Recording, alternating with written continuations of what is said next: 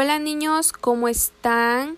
Les doy la bienvenida a un episodio de este su programa Escucho y Aprendo, en donde hablaremos temas muy interesantes, los cuales aprenderemos juntos. En esta ocasión les saluda su amiga Marcela Montero Pérez, quien estará con ustedes a lo largo de este podcast. Les doy las gracias por estar sintonizando este podcast el día de hoy te invito a que continúes escuchando la información que te tengo preparada. El día de hoy hablaremos de un tema muy interesante, el cual es respeto y hago respetar los derechos humanos. El tema que te acabo de presentar es de la asignatura de Formación Cívica y Ética de sexto grado. Empecemos. Para dar inicio, es necesario que conozcas un pequeño concepto el cual te ayudará a que puedas entender de mejor manera el tema. El concepto es el siguiente. ¿Qué son los derechos humanos? Los derechos humanos son normas que reconocen y protegen la dignidad de todos los seres humanos, sin distinción alguna, ya sea por su nacionalidad, su lugar de residencia, su sexo, su origen nacional, o étnico, su color de piel, su religión, su lengua o cualquier otra condición.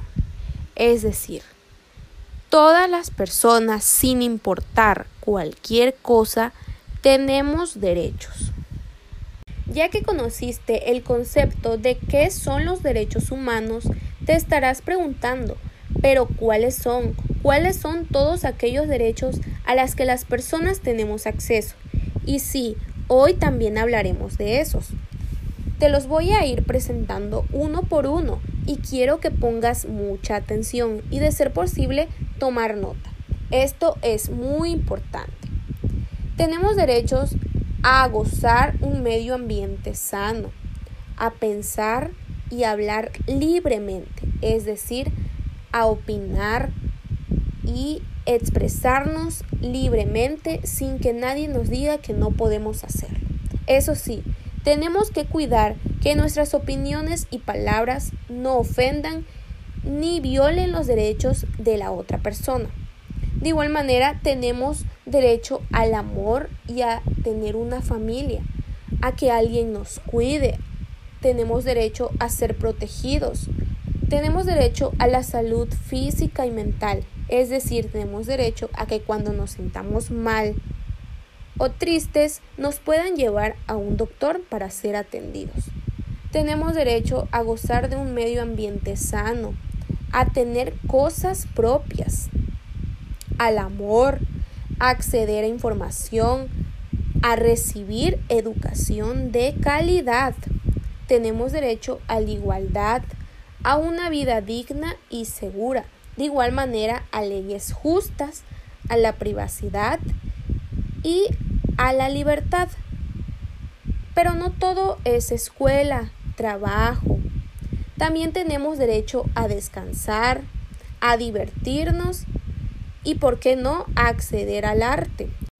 Ya casi terminamos. Solamente nos falta hablar de una parte muy importante, Tienes que conocer que existen instituciones que nos ayudan a hacer valer los derechos humanos.